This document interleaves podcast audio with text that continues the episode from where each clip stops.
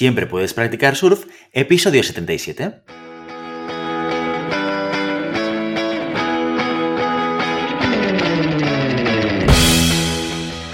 Bienvenido y bienvenida a Siempre puedes practicar surf, el podcast diario sobre recursos humanos. Este podcast está pensado para profesionales de recursos humanos, gerentes o jefes de equipo, y podrás encontrar técnicas, consejos, ideas, conceptos y noticias sobre la gestión de personas. Eso sí, con un enfoque práctico y aplicable. Hoy, episodio 77 del lunes 13 de septiembre del 2021, programa en el que tenemos el placer de contar con un invitado muy especial. Pero antes, dejadme que os recuerde que podéis encontrar más contenido en nuestro blog e información sobre nuestros servicios en nuestra web globalhumancon.com. Desde allí os podréis apuntar a nuestro newsletter para no perderos nuestros webinars, streamings y todo el contenido y actividades que organizamos desde la consultoría Global Human Consultants. Nuestro invitado es ingeniero industrial de formación y ha dedicado su carrera profesional a desarrollar la función de director ejecutivo, tanto como director general como director de personas, en compañías como PMS International o Danone, donde ha estado más de 20 años, y actualmente en PNHG como director de personas y organización. Además, tengo que decir que siento una especial conexión con el invitado de hoy, ya que ambos hemos desarrollado parte de nuestra experiencia profesional en África. Y eso es algo que de poco usual une a cualquiera sin lugar a dudas. Hoy en Siempre Puedes Practicar Surf tenemos el placer de contar con Xavier Iñán para hablar sobre la gestión de personas a nivel internacional. Empezamos. Xavier Iñán, muy buenos días y bienvenido. Buenos días, Guillermo. ¿Qué tal? Muy bien, encantado de tenerte. Ya te lo he dicho antes de grabar. Oye, episodio primero de la temporada número 4. No podemos empezar con mejor pie que contigo, ¿eh? Efectivamente. Bueno, el listón queda, digamos que hay que ponerlo bien alto para los que vengan después. ahora, ahora, me lo pones difícil para ver cómo yo presento a los siguientes invitados, ¿eh? Bueno, o sea, esto. Cuarta temporada, hay muchos que lo han hecho antes que yo, con lo cual también lo tengo difícil. Bueno, yo estoy seguro que, que, vamos a estar al nivel, sin lugar a dudas. Que Oye, sí. la primera pregunta que yo creo que tiene que ser obligada eh, eh, y que me hice en cuanto empecé a indagar, porque tú y yo nos conocemos desde, desde hace tiempo. ¿eh? El primer contacto que tuvimos fue hace, hace, ya algunos años. Pero nunca me había dado cuenta que tú eres ingeniero de formación. Y la primera pregunta que me vino a la cabeza cuando lo vi fue, ¿qué hace un ingeniero en recursos humanos? Muy buena pregunta, muy buena pregunta. Yo también me la hago algunas veces digamos, si yo explicara por qué aterricé en la escuela de ingenieros, pues um, parecería un chiste. Yo lo hice en el año 80, no, sí, 82. Uh, me paseaba por la diagonal, había aprobado la selectividad y era la única escuela donde no había cola para matricularse. Yo tenía un, tenía un bagaje más bien, uh, digamos, uh, matemático y físico, con lo cual era más bien ciencias lo que me interesaba, pero como las otras escuelas que podían ser una opción había cola, pues no fui y me fui a la que no había cola. Simplemente esto, es decir, una decisión totalmente pragmática. Digamos que um, no me arrepiento de, lo que escogí y básicamente fue el hecho de en la escuela te enseñan a estructurar mucho las cosas y y, yo en, en, en, llego a recursos humanos, no digo de casualidad, sino que en Danone la parte de organización está en recursos humanos. No está en sistemas, sino que está en recursos humanos porque se considera que al final una organización la hacen buena o mala las personas. Es decir, mm, podemos hacer un prototipo de organización perfecto sobre el papel, pero lo hará bueno, malo, mejor o peor las personas que, que, están en ese equipo, las personas que, están, que han entendido lo que hay que hacer y que al final lo llevan a cabo. Y entonces de ahí llegó el, el hecho de dedicarme a la organización y a las personas, profundizar y, autoconvencerme de que al final la gran diferencia entre una compañía y otra es el, es el, recurso humano, porque mmm, si miro en Danone, los que determinaban la potencia de las marcas eran los equipos de marketing, los que eran capaces de producir un buen yogur eran los de, los de producción, los que eran capaces de encontrar los mejores ingredientes y materias primas eran los de compras, etcétera, etcétera. Al final, siempre acabamos en el mismo sitio, las personas. Sin lugar a dudas. Mira, pues eso también lo tenemos en común. Yo, yo lo que pasa es que vengo del mundo de la psicología, pero eh, yo tuve la suerte también de recaer en una compañía en la cual eh, el área de organización estaba en recursos humanos. Y yo mi, mi bagaje más técnico eh, lo hice justamente en una empresa, en una multinacional, en el área de organización. Y es una cosa que me gustó mucho. Es la típica área, como tú dices, que ¿dónde va a caer esto? ¿no? Es el, típico elemento o responsabilidad que te puede caer en IT, que te puede caer en RH y que entre tú y yo es un placer que esté en RH porque te permite entrar en una serie de responsabilidades y entrar en una serie de funciones que no siempre tienes la oportunidad de tocar y del que aprender cuando estás en la función de recursos humanos. Con lo cual, eh, tiene mucho sentido. Sí, sí. Además, yo creo que mm, mm, los recursos, las personas que están en recursos humanos, tienen que tener la curiosidad para entender lo que pasa a su alrededor. No, no solo pensar en las personas y dedicarse a ellas, que sí, pero entender todo lo que hay a su alrededor para comprender cómo esas personas se adaptan o no a ese entramado que es una organización. ¿eh? Y si no, si no lo entiendes, mm, difícilmente podrás aportar tu granito de arena evidentemente puedes aportar cosas muy estructuradas, pero te faltará siempre es, esa cosa que los a veces los operacionales, por decirlo de esta manera, te dicen, es que tú me has entendido. Y ahí ya has ganado algo. ¿eh? Les podrás proponer cosas, los podrás retar en ciertas cosas que ellos seguramente no, no se cuestionarían, porque entienden que tú has pasado esa barrera que a veces yo no sé por qué, esa frontera que existió a veces entre la parte de recursos humanos y la parte más operacional. Totalmente, totalmente. Yo creo que son dos mundos que quizás hace, hace unos años, una década, década y media, estaban muy separados, pero que poco a poco esas fronteras las hemos ido traspasando y cruzando y nos acercamos cada vez más desde la profesión de, de y de People a lo que es el negocio, lo que son los procesos, lo que son las operaciones. Antes de entrar en la parte internacional, que esto es lo que me gustaría indagar contigo y compartir un poco de experiencias, te, voy a hacer una pregunta que ya te he anticipado, ¿eh? que esta no es en frío porque te la he anticipado antes. Pero creo que eh, es muy interesante también por ese perfil mixto que tú tienes. Tú tienes experiencia tanto ayudando a otros a gestionar equipos como gestionando equipos directamente, que seguramente son dos retos diferentes. ¿no? Siempre desde esta perspectiva de gestión. ¿Cuál, Xavier, cuál te ha representado un reto mayor y por qué? A ver, mm, como tengo también una, fuerte, digamos, eh, formación y base francesa, por haber estudiado en un colegio francés, te las, empezaré por una, empezaré por la dirección general. La dirección general ah, tienes que aportar visión al equipo, es decir, que tienes que tener la mente fría para saber hacia dónde vas. Tienes que tener también la mente fría para que, a pesar del viento que pueda soplar o la tormenta, mantener el digamos, la dirección. Ah, tienes que tener a la vez la capacidad de, de, poner a tu alrededor gente con la competencia necesaria para hacer tirar eso adelante. El director general no es el que más sabe de cada una de las funciones, sino el que mejor saca provecho de cada uno de los elementos que forman parte de su organización. Y claro, mm, eh, aprovechando esto, el que, el que tiene que saber sacar el máximo rendimiento de los elementos, que es decir, gestionar personas. Un director general para mí es alguien que sobre todo gestiona personas. Lo del PNL es una consecuencia de, aunque para algunos simplemente sea el objetivo, la consecuencia de trabajar bien con el equipo hace que el PNL sea mejor. Esto por un lado. Ah, tenemos la función de recursos humanos. Para mí la función de recursos humanos es capital. En, en, off habíamos dicho si es el brazo derecho o el brazo izquierdo.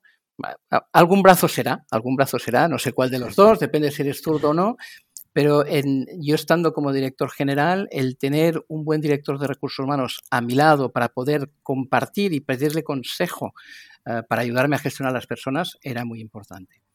Con lo cual, no solo la persona de recursos humanos tiene un rol de asegurar que todos los procesos de la función se hacen de forma eficiente, al menor coste y con el mayor impacto, eso podría ser el discurso de un director general aplicado a recursos humanos, sino que además a, día de hoy se nos pide, se nos demanda e incluso es bueno que tengamos ese rol de, aunque no seamos coach, de sí de dar opiniones, de aconsejar, de hacer tomar distancia a ciertas cosas, porque en el fondo en, la gestión de una compañía o de una empresa hay muchas emociones, aunque al final son números, hay muchas emociones.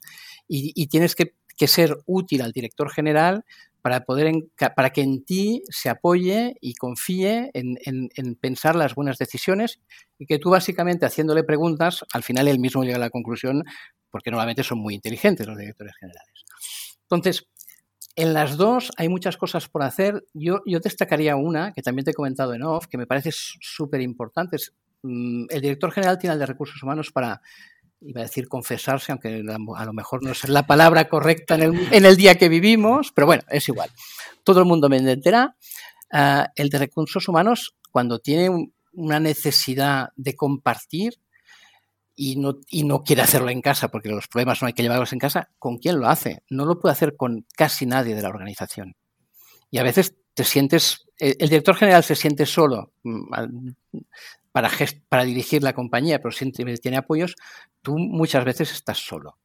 Y esa soledad hay que llevarla bien, hay que tener pues la cabeza bien puesta, el corazón también, ¿eh?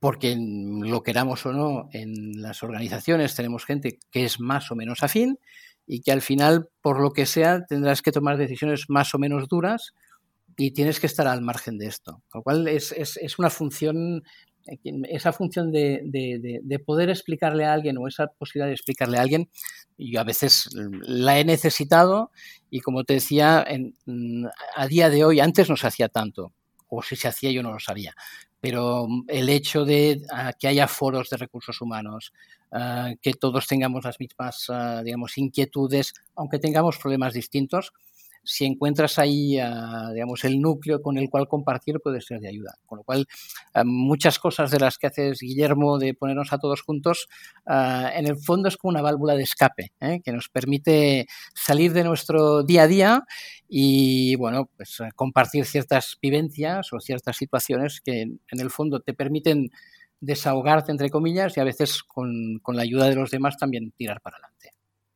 Totalmente, y muy importante. ¿eh? Yo creo que además es, un proceso, eh, eh, este, este marrón, porque es un marroncillo, o un marroncete, depende del tamaño, pero este elemento es un elemento del cual vas aprendiendo que, forma parte de tu rol en la medida en la cual vas creciendo dentro de la función de recursos humanos. Es cierto que esto no te pasa, no, te pasa tanto cuando empiezas, cuando eres un técnico de recursos humanos, ¿no? Porque no tienes ese nivel de responsabilidad, de representar a la compañía, de estar tan cerca del proceso de decisión o de la toma de decisiones eh, y, de, y de tener también, de alguna manera, que ser capaz de transmitir una serie de cosas y de ejecutar una serie de cosas con las cuales a veces estás de acuerdo y con las cuales a veces no estás de acuerdo y, no te puedes permitir el lujo de hacer transparente y de, de, transmitir tu desacuerdo con la compañía. O sea, como buen profesional de recursos humanos, si estás en desacuerdo con muchas cosas de la compañía, lo que haces es marcharte, marcharte de la empresa porque no estás a gusto, porque las decisiones que se toman no están alineadas con tus valores, tu propósito, con lo que haga falta. Pero evidentemente nunca vas a estar siempre de acuerdo con todo lo que sucede en la empresa. ¿No? Porque se toman decisiones de, pues, desde diferentes perspectivas. Y tu profesionalidad tiene que quedar al nivel de ser capaz de poder defender en todo momento con profesionalidad a la compañía, etcétera. Y eso te genera una situación de, soledad pero que vas aprendiendo o a la que vas llegando con el tiempo también. ¿eh? O sea, esto, el primer año, segundo año, tercer año de carrera eh, profesional en recursos humanos, esto no lo vas a vivir o no con la misma intensidad, ¿no? A lo mejor lo pides a través de tu jefe que ves cómo sufre, ¿eh? pero, pero no a través de tu responsabilidad. Oye, tu experiencia internacional es súper interesante. Has estado en Francia, has estado evidentemente en España, en Argelia, donde tenemos aquí también eh, experiencias comunes, en Túnez. Oye, ¿qué es lo más difícil cuando tienes que liderar personas de culturas tan diferentes? Uf, digamos que lo, lo, más difícil, lo más difícil, lo más difícil es el problema no lo tienen ellos, lo tienes tú. Y es tú entender que el raro ahí eres tú. Y que el que tiene que hacer un esfuerzo, porque normalmente cuando vas expatriado vas en general de jefe, ah, digamos que tienes que tener la humildad de entender o intentar entender cómo funcionan todas estas personas, cómo es esa cultura y cómo puedes sacar el máximo partido porque no reaccionen ante los mismos estímulos.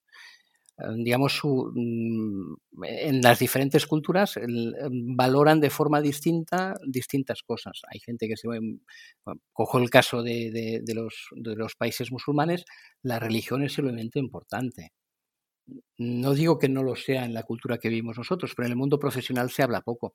Yo puedo hablar de la experiencia de la fábrica que tenía en el centro de, de Argelia, donde tenía una mezquita en la fábrica con lo cual, si yo ponía una mezquita, tenía que respetar que a las horas de oración la gente fuera a hacer su oración.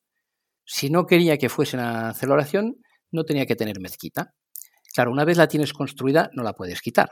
¿eh? Con lo cual, mm, digamos que para mí lo más importante, la cosa más difícil es entender que llegas a un mundo distinto, entender cuáles son las claves de ese nuevo mundo y a pesar de que tú tienes tus objetivos, porque no vas simplemente por amor al arte, saber, saber hacer entender cuáles son estos y a través de, los mecanismos y de la forma de trabajar que tienen, llegar a esos retos.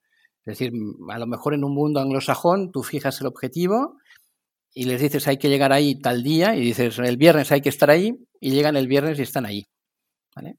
Eh, en otros mundos tú les explicas hay que llegar ahí y hay que llegar el viernes y bueno, te preguntarán de qué semana, ah, te dirán, bueno, si no es ahí puede ser en otro sitio, etcétera. Entonces tienes que entender cómo funcionan para después que ese llegar el viernes ahí ah, sea entendido por todos de la misma manera que sepamos qué camino vamos a recorrer y que a lo mejor no es el que tú hubieses hecho ah, personalmente por, por, el background que tienes, pero si al final llegas al sitio y ellos llegan pues contentos y satisfechos de cómo se ha llegado, pues habrás ganado. Si yo lo he visto en colegas que han llegado con mentalidad occidental a mundos mm, emergentes, por no citar tipos de, y dicen hay que hacerlo así y eh, como no llegan, al final la culpa es de los otros. Y esa es el, digamos, la cosa más difícil. La culpa no es de nadie, pero el primero que tiene que dar un paso adelante y demostrar y que ellos vean que realmente te quieres integrar, y cuando digo integrar es eh, que quieras entender su cultura, su manera de hacer, ah, digamos, esa es la cosa más difícil, el hacer ese esfuerzo y hacerlo de forma permanente. Es decir, no vale hacerlo solo un día, lo tienes que hacer dos, tres, cuatro, cinco, seis. Hay países, en, conoces Argelia, pero el mundo árabe, que el fin de semana no es el sábado y el domingo. Con lo cual, si tú sigues haciendo tu vida de occidental ah, cuando estás ahí, mm, hay un decalaje que básicamente es de un día, que de hecho son de dos, y tú siempre vas a contrapié. Y ellos dirán, no hace ningún esfuerzo, con lo cual va a estar aquí un tiempo y se va a ir. Si tú realmente quieres tener éxito, tienes que entender cómo funcionan, adaptarte a cómo, a cómo viven, que no es fácil, digamos, es un trabajo que tienes que hacer en, ti mismo y a partir de ahí, pues ah, ir exigiendo y te vas ganando su confianza y al final funcionan como todo el mundo. Puedes obtener resultados en cualquier parte del mundo, pero ah, tienes, si no entiendes cómo funcionan no llegarás a, ningún sitio. Y justamente esto de lo que hablas, yo creo que seguramente debe ser una de las razones por las cuales una, expatriación, eh, una expatriación, lo digo porque es un caso muy concreto y muy evidente de, cambio cultural, ¿no? O de, cambio de cultura de un, país a otro, ¿no? Pero también puede suceder que yo esté liderando gente que esté en, otro sitio, a pesar de que yo no me mueva y no me vaya a vivir allí, ¿no? Pero este es un, un error muy típico, ¿vale? Que cuando lo explicas es de sentido común, ¿no? Tú vas a liderar un equipo, un conjunto de personas tienes que deconstruir tu manera o tu solución para resolver un problema y tienes que volver a construir ese proceso para conseguir el mismo resultado con un equipo diferente. Cuando lo explicas dices, hombre, pues tiene sentido porque la gente tiene una perspectiva vital diferente, una cultura diferente. Perfecto. La realidad es que seguimos equivocándonos en esto mm, mucho y muy recurrentemente. Suele ser lo típico que, donde siempre la cagamos. Enviamos a alguien, le damos un equipo internacional y este es el típico, la típica piedra con la que todo el mundo tropieza. ¿Qué, crees, o en tu experiencia, cosas que hayas hecho, que puedan ayudar a que personas que se enfrentan a este reto de la internacionalización, del liderazgo internacional, pueda evitar que se tropiecen con esta piedra o que se tropiecen menos, lo menos posible? mira, efectivamente es uno de los eh, errores tanto cuando vas expatriado como cuando tienes que gestionar equipo internacional. Y diría que ah, cuando vas de expatriado vas a un sitio donde todos son de una manera y tú eres el, distinto. Ahora con los equipos multinacionales conectados por Teams u otros medios, ah, que hace que puedas tener equipos multiculturales, ah, multilingües, etcétera, etcétera. Y además, no hay, para mí, y a lo mejor dime que soy un poco antiguo, el contacto físico es importante, porque el, lenguaje corporal dice mucho. Y detrás de la pantalla podemos esconder algo. Mm, a lo mejor tú detrás de, cuando tú haces un Teams, lo que aparece detrás de ti no es la realidad, ¿eh? porque ya hay sistemas que permiten desvirtuarla, etcétera, etcétera. digamos que para mí es, más complicado un equipo multinacional por Teams, a remoto, que si te, como te digo, me meten en medio, en Blida, en el centro de Argelia, para llevar una fábrica de 300 personas, pues ya sé dónde voy. ¿Eh? Y sé a lo que voy. Y sé las dificultades que tendré y me puedo preparar.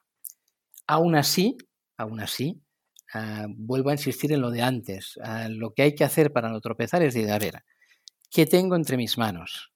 ¿Cuál es mi objetivo y de qué medios dispongo? Y cuando digo medios es el equipo. ¿Cómo es este equipo? Em, cómo funciona este equipo, qué valores tiene. Y eso lo puedes ir resolviendo uno con uno para entenderlos.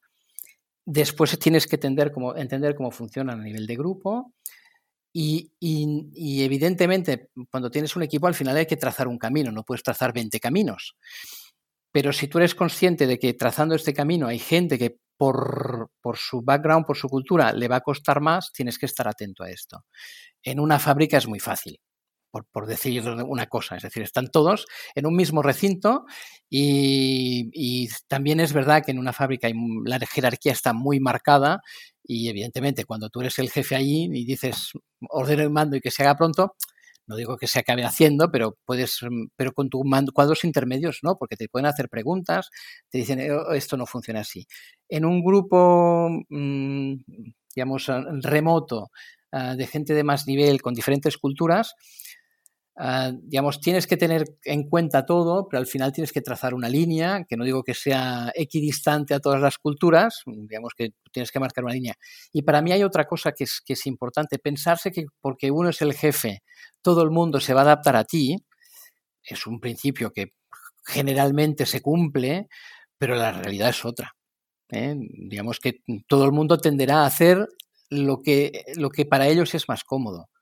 Con lo cual, sí, se adaptarán, pero cuando te gires y no por mala fe, pues tendrán a hacer lo que han hecho siempre o lo que les, les, va mejor. Con lo cual, es estar atento a todos estos posibles, mm, digamos, pequeñas diferencias que, que por un sí o por un no puede haber un malentendido. Y, más ahora con, con, estos sistemas de, de, comunicación que enfrían un poco la conversación, ah, hay que estar aún más atento. Es un tema de digamos que Ah, cuando te vas de expatriado, tienes un grupo internacional, los cinco sentidos que, te han, que tienes no son suficientes, tienes que desarrollar otro que es estar pendiente de todo. Es decir, que poner los cinco a funcionar a la vez.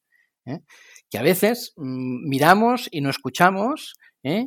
y hablamos y no miramos, o tocamos y tampoco miramos. Es decir, cuando vas de expatriado, para para mí la principal recomendación es los cinco a la vez y se convierte en un sexto. Y como, como, gestor de personas, como gestor de personas, como responsable de personas, ¿eh? como director de recursos humanos, si quieres, ¿alguna, ¿alguna manera en la que podamos ayudar en ese reto a una tercera persona?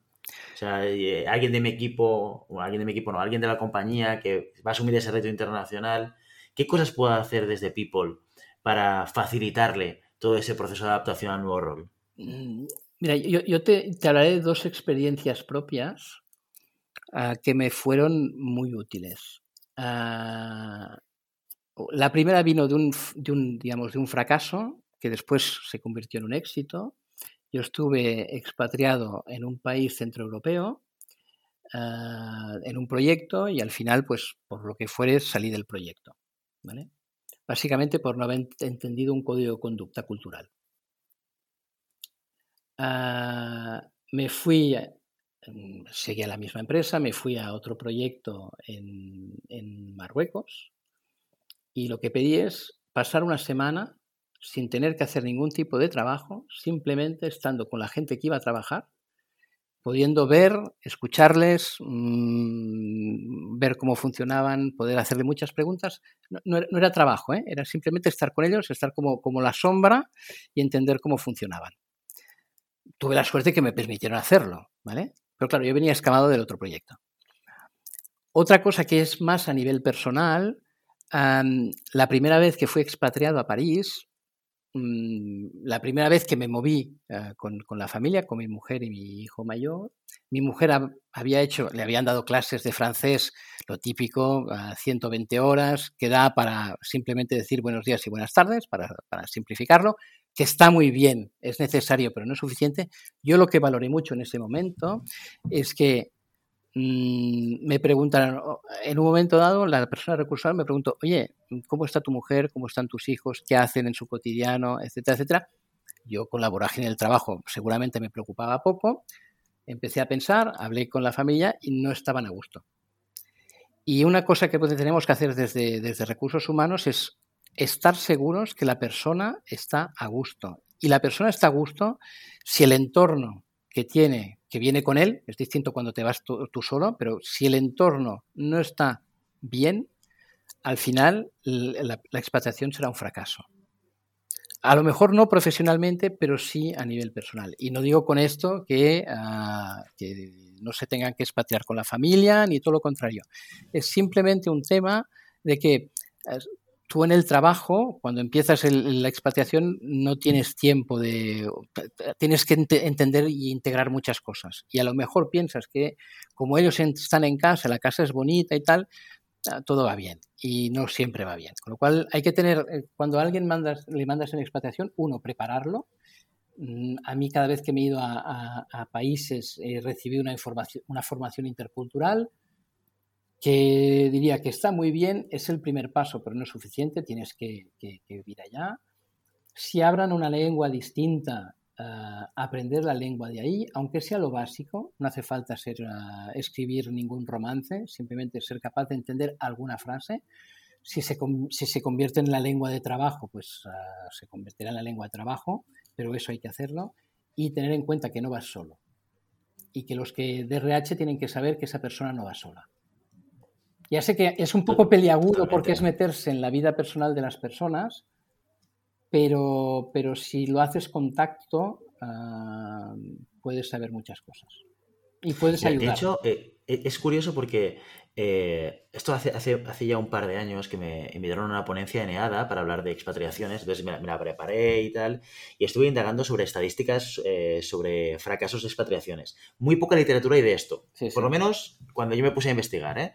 y encontré un estudio que jerarquizaba las principales razones por las cuales una expatriación se convertía en un fracaso. Eh, hay un elemento importante, y ahora claro, te lo estoy diciendo de memoria, ¿eh? porque, porque no lo tengo delante, pero había un elemento importante que era la geografía. Este, este estudio eh, analizaba expatriaciones en Estados Unidos y Japón, que son los dos primeros países que han movido gente, ¿vale? Por delante de Europa, ¿vale? Y luego también Europa, ¿vale? pero a sabiendas de que la experiencia de Estados Unidos a nivel de madurez de movilidad de personas y de Japón era muchísimo superior a la de Europa, ¿vale? evidentemente, en función de la geografía, la la jerarquización de las razones cambiaba, ¿sí? Pero eh, aquí, el elemento que quería compartir contigo es que en Europa, tanto en Europa como en Estados Unidos, la primera y o la segunda razón era la falta de adaptación de la familia. ¿eh? O sea, que hiperalineado con lo que tú dices. Y yo creo que, claro, yo eh, e, empatizo muchísimo con lo que cuentas porque me ha, me ha, tocado vivir esa, propia experiencia. Cuando a ti te expatrian con la familia, sabes lo que quiere decir exactamente la importancia y la adaptación de la, de, la familia. Que cuando yo estaba en recursos humanos, en Central, en Barcelona, expatriando gente a su familia, yo me preguntaba, ¿y para qué me tengo que preocupar por la mujer o el marido de esta persona? ¿no?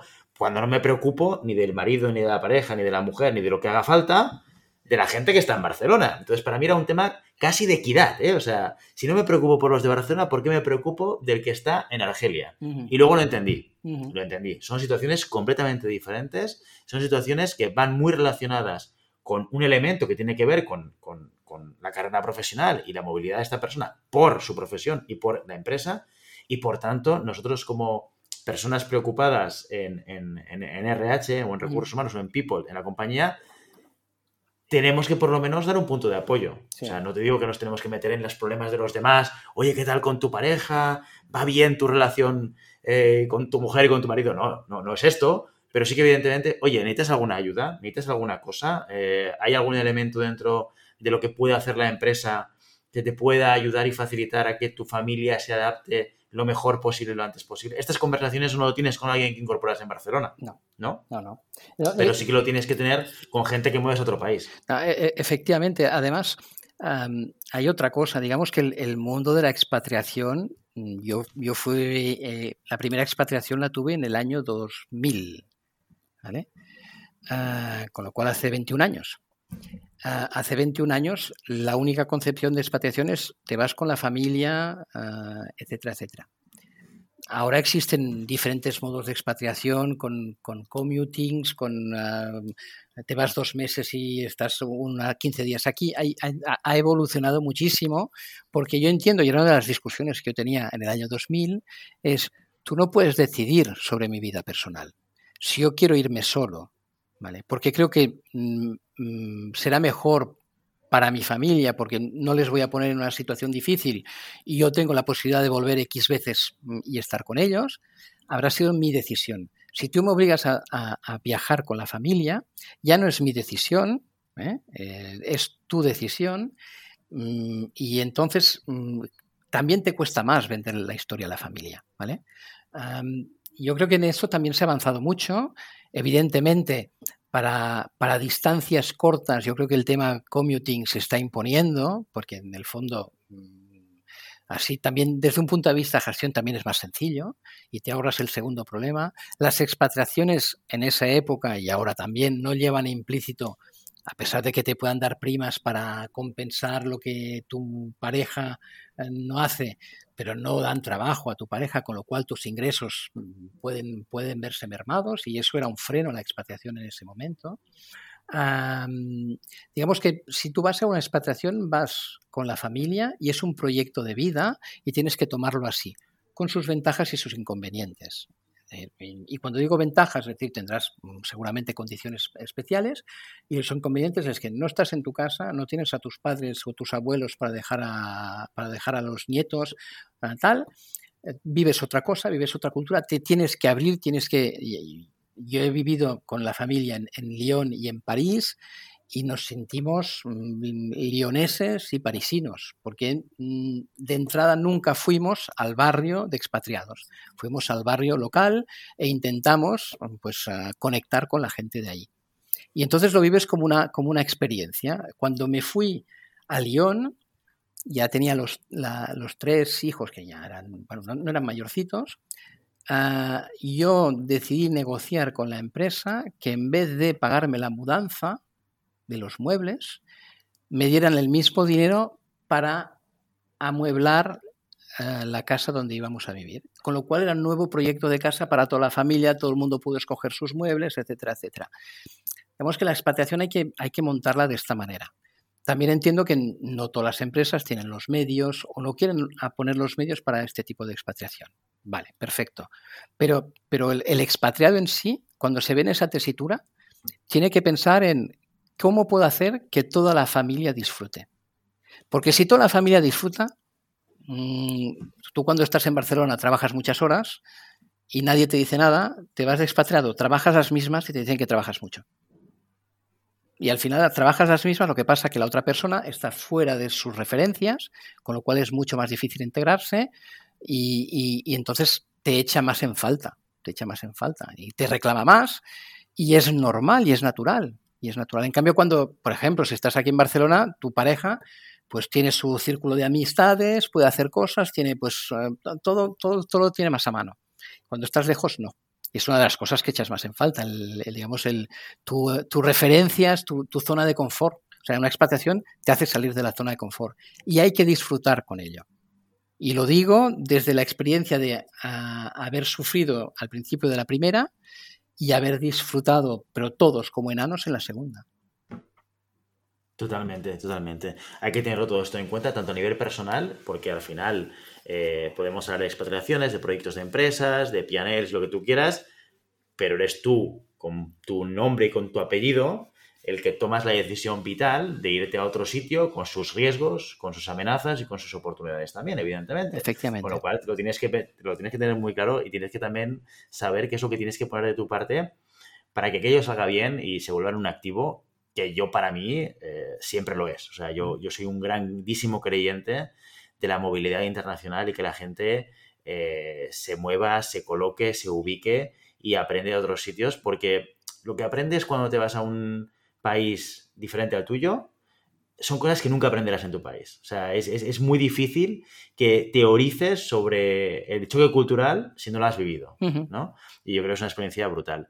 Xavier, muchísimas gracias por venir hoy al podcast, a hablar de tu experiencia internacional y, eh, hablar sobre todo de estos grandes retos. Yo me quedo con dos palabras que has dicho, que yo creo que son representativas de, de, lo que se le podría decir a alguien que, nunca ha tenido ese choque cultural o esta gestión intercultural de equipos, que para mí tiene mucho que ver con reaprender y adaptarse.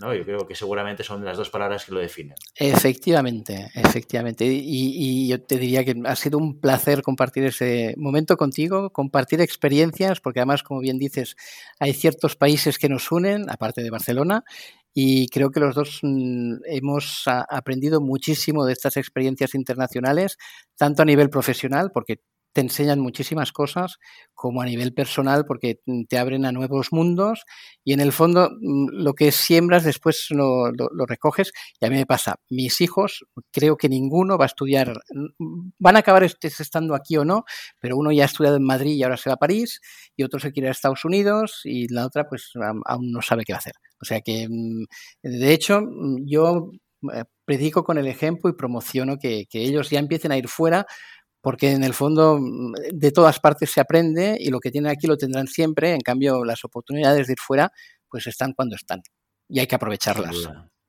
Sin duda, sin duda. Bueno, Xavier, contigo inauguramos eh, esta nueva andadura del podcast en nuestra temporada número 4. Eh, muchísimas gracias por tu tiempo, por tu amabilidad de, venir aquí a explicar tu experiencia y me reservo el derecho de volver a llamarte más adelante, si te parece bien. Estaré encantado, Guillermo, encantado, ya lo sabes. Venga. Muchísimas gracias, Xavier. De nada a ti. Y ya sabes, no puedes detener las olas, pero siempre puedes practicar surf. Y hasta aquí nuestro episodio de hoy. Como siempre, os invitamos a que os pongáis en contacto con nosotros, nos deis vuestra opinión y nos sugeráis si tenéis algún tema o alguna pregunta concreta. Lo podéis hacer a través de la página de contacto en globalhumancon barra contáctanos o a través de las redes sociales, Facebook, Instagram, Twitter o LinkedIn. Y si el contenido de este podcast te gusta, no te olvides de suscribirte, darnos 5 estrellas en iTunes y me gusta tanto en iVoox como en Spotify. Igualmente recuerda que puedes encontrar más contenidos, noticias y recursos en nuestra web globalhumancon.com. Muchas gracias por todo, por tu tiempo, por tu atención y por tu interés en estos temas sobre gestión de personas. Nos escuchamos mañana martes con las noticias de la semana. Hasta entonces, feliz día.